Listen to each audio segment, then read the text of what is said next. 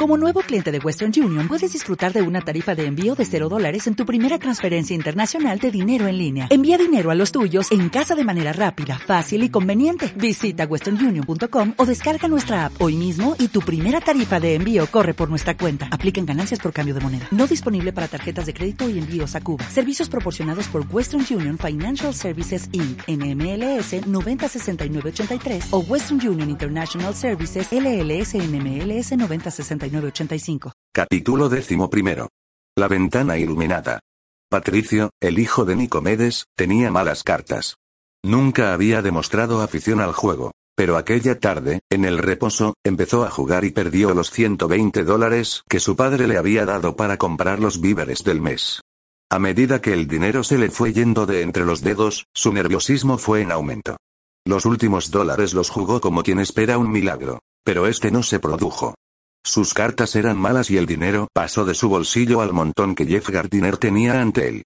Se acabó, muchacho, dijo el ganador cuando Patricio, sin un dólar que apostar, pidió que le concedieran un crédito. Otro día tendrás más suerte. Patricio fue a decir algo, se mordió el puño derecho, y por fin pidió a Gardiner. Présteme 120 dólares. Se los devolveré dentro de unos días. ¿Piensas asaltar un banco? preguntó, burlonamente. ¿Por qué tú no ganas 120 dólares en todo un año? Esto era cierto y Patricio inclinó la cabeza sobre el pecho. De pronto levantó la vista y pidió a Gardiner. Puedo venderle algo si usted me lo quiere comprar. No sé si me interesará nada de cuánto tú puedas venderme, muchacho. Patricio se puso en pie. Venga conmigo y se lo diré, dijo. Sé que le interesa. Como quien lleva la corriente a un niño, Gardiner se levantó y siguió a Patricio hasta un ángulo del reposo. ¿De qué se trata? Inquirió. Necesito ese dinero, porque si no llevo a mi padre los víveres me matará de una paliza. Tendré que huir. Eso debiste pensarlo antes. ¿Por qué jugaste si el dinero no era tuyo? Compré unas cosas a una chica y gasté 10 dólares. Pensé que me sería fácil recuperarlos jugando, tuve tan mala suerte. Eso siempre hay que preverlo, muchacho. Pero si tienes algo que a mí me interese. ¿Quieres saber dónde se esconde don Homero Laruz? ¿No pagaría mil dólares por saberlo? Gardiner se encogió de hombros. No quería descubrir su interés ni demostrar que por mil dólares semejante información le parecía barata. ¿Dónde está? preguntó. Deme los mil dólares y se lo diré. ¿Qué interés puedo yo tener en averiguar el paradero de ese loco? Además puede engañarme, agregó viendo la decepción que se pintaba en el rostro del joven. Si le engaño me puede matar, dijo Patricio. Lo escribirás en un papel y lo firmarás para que no me hagan nada si te mato. Río Gardiner. La ley no admite que si yo te mato con tu permiso no me hago culpable de un crimen. Me castigarían igual que si te matase contra tu voluntad. Creí que a ustedes les gustaría saber dónde estaba escondido el viejo Laruz. Hagamos una cosa. Te daré 300 dólares y tú me das ese informe. Gardiner sacó un rollo de billetes y ofreció 300 dólares a Patricio. Como este no los cogió enseguida, agregó 120 dólares más. Así tienes 300 netos. Patricio los cogió, vacilando. Está escondido en casa de mi padre, dijo al fin. El coyote lo llevó allí. Nadie creería que tu padre fuese capaz de dar cobijo al hombre que hizo matar a tu hermano. El coyote explicó a mi padre que el culpable de la muerte de mi hermano fue otro. El coyote no miente. Procura no mentir tú, porque la vida te duraría menos de lo que duró la de tu hermano. Patricio movió la cabeza. No le engaño. Ya sé lo que me pasaría si le engañase. Salió de la taberna y Gardiner volvió a la mesa de juego a recoger sus ganancias. No juego más, dijo a los otros. Estos se marcharon, quedando solo clave Marquín. ¿Por qué le diste tanto dinero a Patricio? inquirió Marquín. En voz baja Gardiner explicó la importancia de su compra. Tuviste valor para no darle enseguida lo que te pedía, sonrió el otro. Eres admirable. Habrá que decírselo enseguida. Ahora está en San Rosario. Se lo diré. Pero que se encargue él del asunto. Si lo hiciéramos nosotros nos la cargaríamos. Conviene que nos vean esta noche por aquí. Además el trabajo le interesa a él más que a nadie. Salieron del reposo y al llegar a la calle dirigiéronse hacia la estafeta de telégrafos. Mientras Cleve Markin iba a un lado, Gardiner se acercó al mostrador. Hay noticias, dijo el telegrafista. Juan de Dios ha pasado por caños negros. Va con la hija de Murdale. Butch está herido y Moler muerto. ¿Has oído esto, Cleve? Preguntó Gardiner a su compañero. Ahora me lo están contando. Creí que el último Larruz era incapaz de defenderse. Lo es, dijo el tercer visitante de la estafeta telegráfica. Han debido de ayudarle. Y vosotros a detenerle, cueste lo que cueste. Yo me encargo del viejo.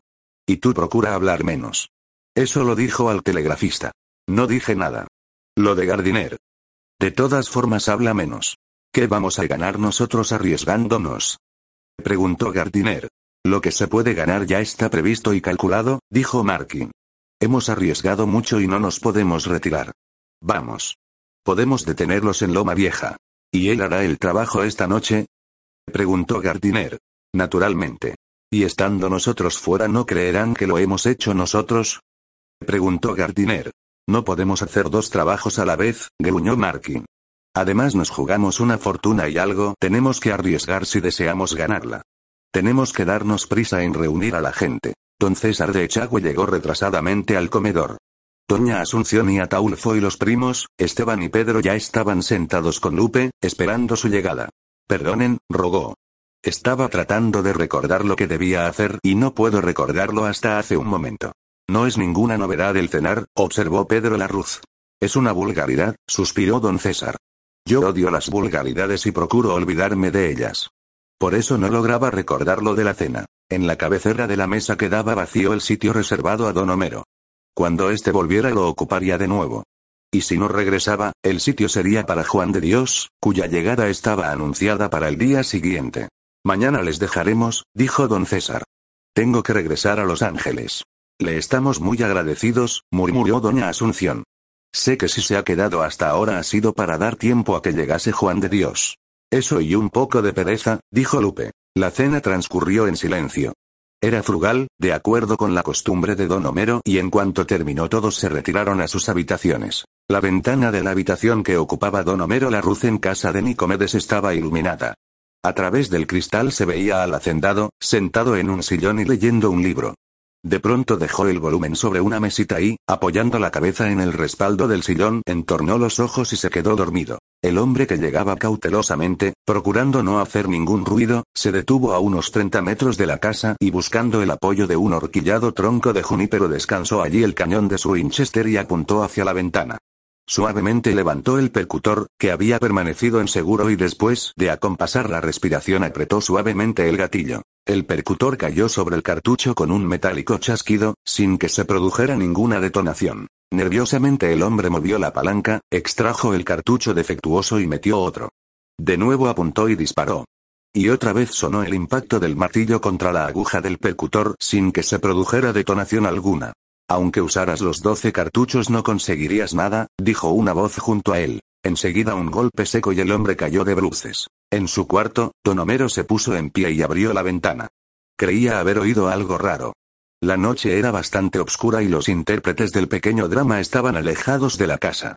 Volvió a cerrar y fue a tenderse en la cama. El coyote enfundó el revólver que había usado contra la cabeza del que estaba tendido a sus pies, a quien ató de pies y manos, antes de colgarlo cruzado sobre la silla de montar del caballo. Yendo luego hasta la casa llamó a la puerta y dijo a Patricio. Puedes decirle a don Homero que ya ha llegado el momento de volver a casa. Esta noche quedará todo arreglado. Y. Gracias por el favor de hoy. Lo hiciste muy bien. Si me necesita otra vez, señor Coyote, ya sabe que, yo, encantado, dijo Patricio. Eres valiente y listo. Gracias. Llevando junto a él al otro caballo con su humana carga, el coyote galopó a través de la noche el encuentro del coche en que llegaba Juan de Dios Larruz, de vuelta a su casa.